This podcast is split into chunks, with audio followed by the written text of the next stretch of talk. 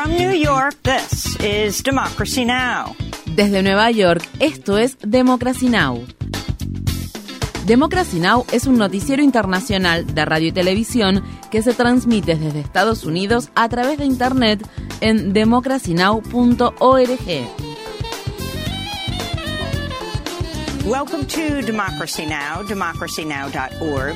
Bienvenidos a Democracy Now! en español democracynow.org barra es. El informativo de Guerra y Paz con Amy Goodman.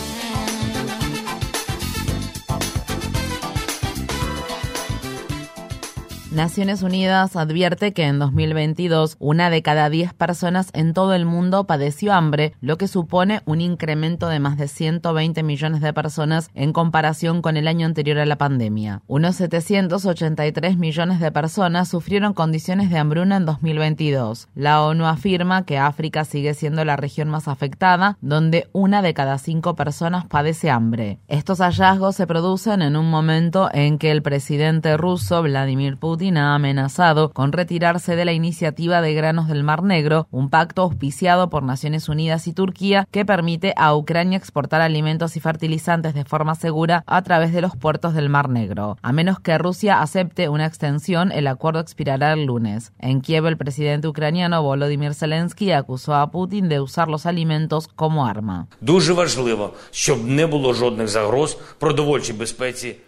Es de suma importancia que no existan amenazas a la seguridad alimentaria en ninguna parte del mundo. Y Rusia debe comprender claramente que quienes aumenten la amenaza de hambruna, especialmente en regiones vulnerables de África, están aterrorizando al mundo entero con el hambre, no solo a una persona en particular. Un alto comandante de las Fuerzas Armadas rusas en la región sur de Ucrania ocupada por Rusia asegura que fue relevado de su puesto tras acusar al ministro de Defensa de Rusia de traicionar a los militares bajo su mando. En un mensaje de audio que un destacado legislador ruso publicó en línea, el general de división Iván Popov, quien lideró la ocupación de Rusia en la región ucraniana de Zaporilla, criticó duramente al ministro de Defensa ruso Sergei Shoigu y al comandante de las Fuerzas Armadas rusas en Ucrania Valery Gerasimov. Popov culpó a estos dos hombres por la alta cantidad de bajas y heridos en las Fuerzas Armadas rusas y los criticó por no suministrarles suficientes armas y municiones.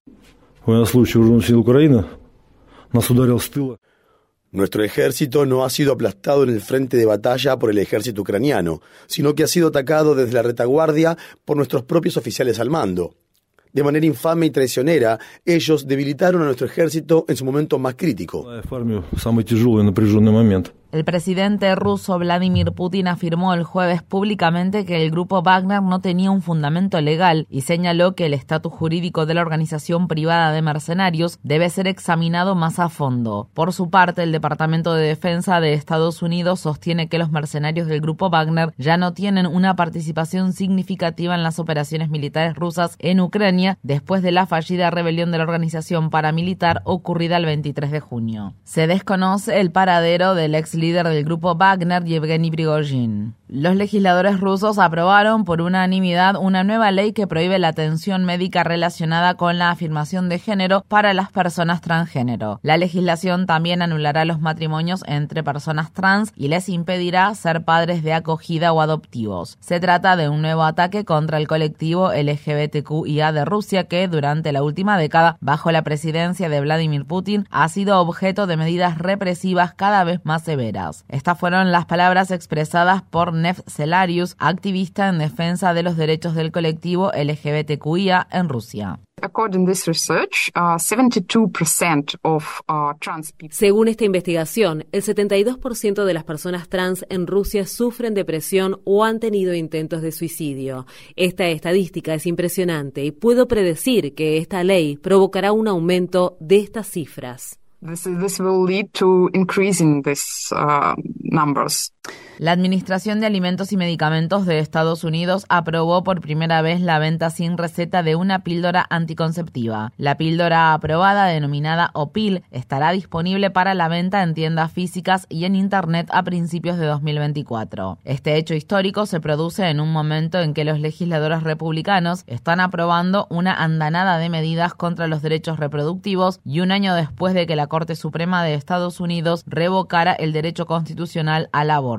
La farmacéutica Perrigo, con sede en Dublín, aún no ha especificado el precio de su píldora anticonceptiva o PIL, pero manifestó su compromiso de hacerla accesible y asequible para toda la población estadounidense. En otras noticias sobre los derechos reproductivos, los proveedores de servicios de aborto en el estado de Iowa presentaron una demanda contra la legislación estatal recientemente aprobada que prohíbe el aborto después de las seis semanas de embarazo. Se anticipa que la gobernadora del estado, Kim Reynolds, promulgará el proyecto de ley este viernes. El Departamento de Salud y Servicios Humanos de Estados Unidos confirmó la muerte de una menor migrante no acompañada que había estado bajo su custodia desde mayo. Una joven migrante guatemalteca de 15 años, cuyo nombre no ha sido revelado, murió el lunes en un hospital de la ciudad tejana de El Paso a causa de un fallo multiorgánico. Según se informa, la joven padecía una enfermedad subyacente. Este es el cuarto caso de un menor migrante que fallece bajo custodia del gobierno estadounidense en lo que va de 2023, en un contexto en el que las autoridades han sido acusadas de graves negligencias médicas y otros abusos. El Centro Interinstitucional de Incendios Forestales de Canadá afirma que está monitoreando monitoreando 906 incendios forestales activos en todo el país. Se estima que el humo de estos incendios sin precedentes que afectan a Canadá se desplazará hacia el sur este viernes, lo que generará una nueva serie de advertencias sobre la calidad del aire en el medio oeste de Estados Unidos. Asimismo, se pronostica que el domo de calor que sufre gran parte de Estados Unidos se intensificará durante el fin de semana y afectará a más de 100 millones de personas. La ciudad de Phoenix, ubicada en el estado de Arizona, experimentó este jueves su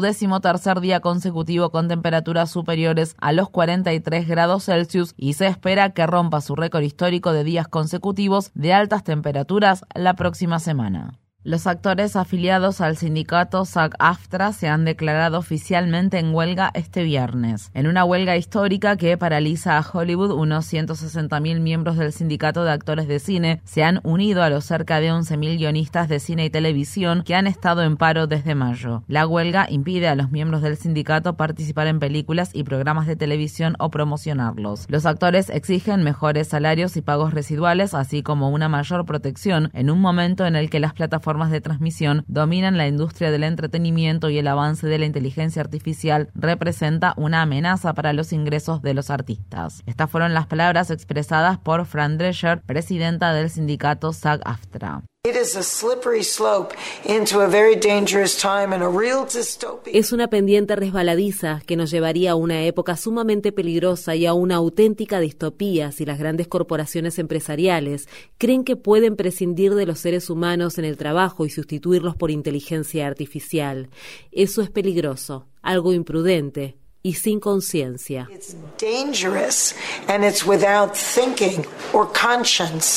Visite democracynow.org barra es para obtener más información sobre la huelga de actores y guionistas de Hollywood. En la ciudad de Pittsburgh, estado de Pensilvania, un gran jurado federal dictaminó que el hombre responsable del ataque antisemita más mortífero en la historia de Estados Unidos es elegible para recibir una sentencia de pena de muerte. El autor de la masacre de 50 años fue declarado culpable el mes pasado de 63 cargos federales por delitos de odio y contra los derechos civiles por matar a disparos en 2010 a 11 feligreses judíos que se encontraban en la sinagoga Árbol de la Vida. El atacante aún enfrenta cargos estatales, incluidos 11 cargos de asesinato. Beth Kisilev, la esposa del rabino Jonathan Perlman, que sobrevivió a la masacre, escribió en el medio de Forward que estaba contenta de que el jurado haya determinado que el atacante es culpable y elegible para la pena de muerte, pero agregó, espero que no se vote para llevarla a cabo. La mejor manera de homenajear a las personas fallecidas en en la masacre es no centrarse en la venganza, sino encontrar una manera significativa de emular sus actos y honrar su memoria. El canal Fox News enfrenta otra demanda por difamación por difundir afirmaciones falsas luego de las elecciones presidenciales de 2020 en Estados Unidos. Ray Epps, un partidario de Trump, presentó este miércoles una demanda contra la cadena televisiva de extrema derecha después de que el expresentador Tucker Carlson lo acusara repetidas veces de ser un agente encubierto del FBI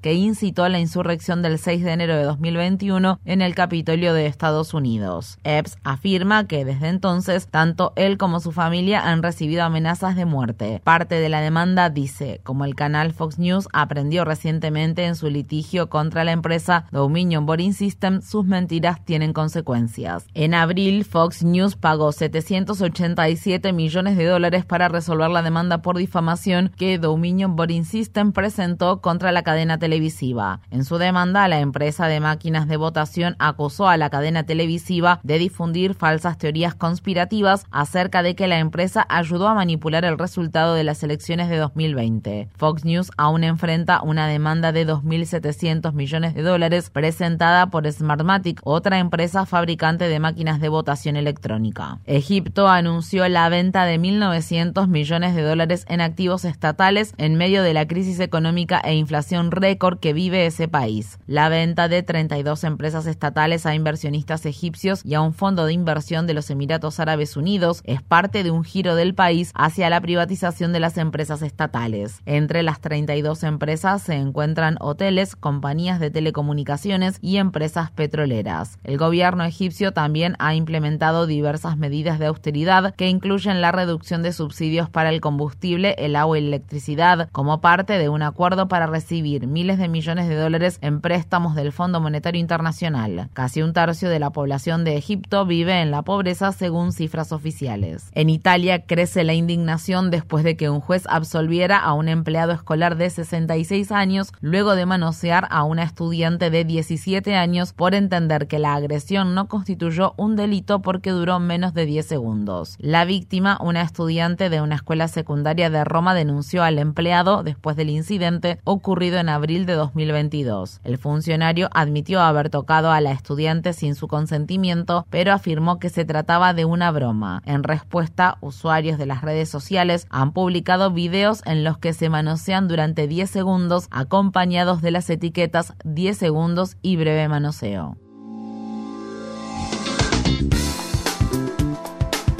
Infórmate bien. Visita nuestra página web democracynow.org/es. Síguenos por las redes sociales de Facebook, Twitter, YouTube y SoundCloud por Democracy Now! es.